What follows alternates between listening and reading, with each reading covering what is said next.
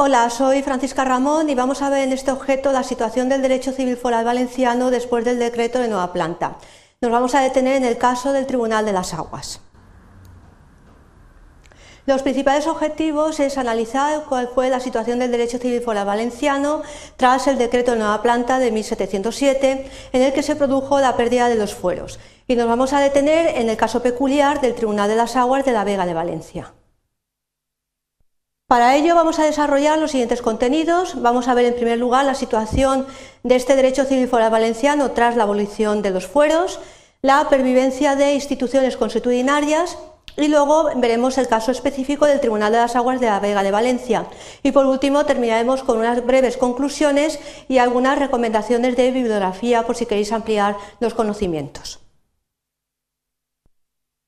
Bien, cuando vamos a, referirnos a la situación del derecho civil foral valenciano tras la abolición de los fueros, tenemos que tener en cuenta que este decreto de 29 de junio de 1707 de Felipe V derogó el derecho civil foral valenciano.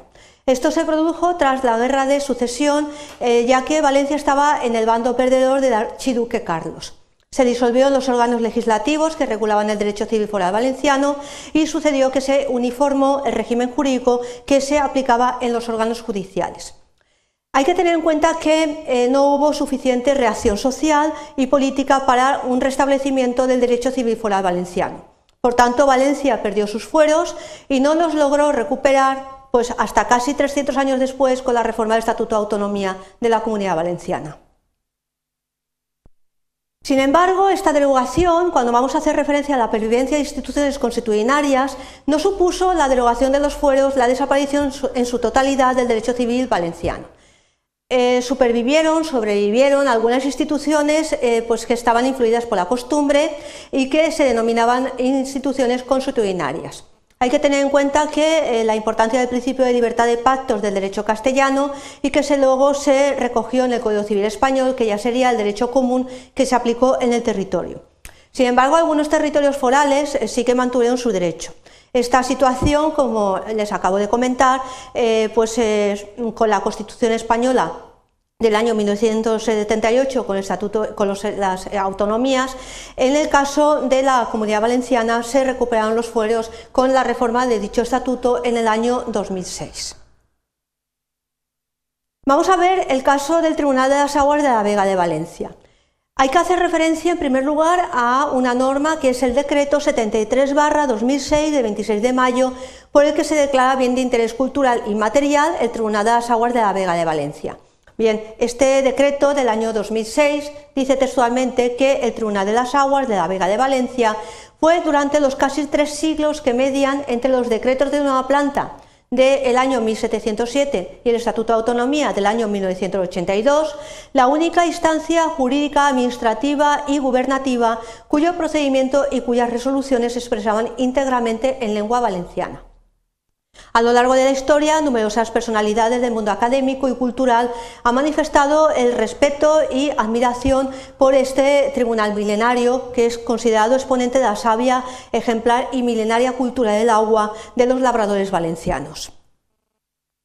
El tribunal, eh, identificado como eh, epítome de la cultura valenciana del agua, ha sido referenciado tanto en la literatura por muchos eh, autores, también por parte de juristas y por historiadores, geógrafos y eruditos, entre los que se encuentran pues, Vicente Blasco Ibáñez, Francisco Javier Borul, Víctor Fairen Guillén o Vicente Giner Boira.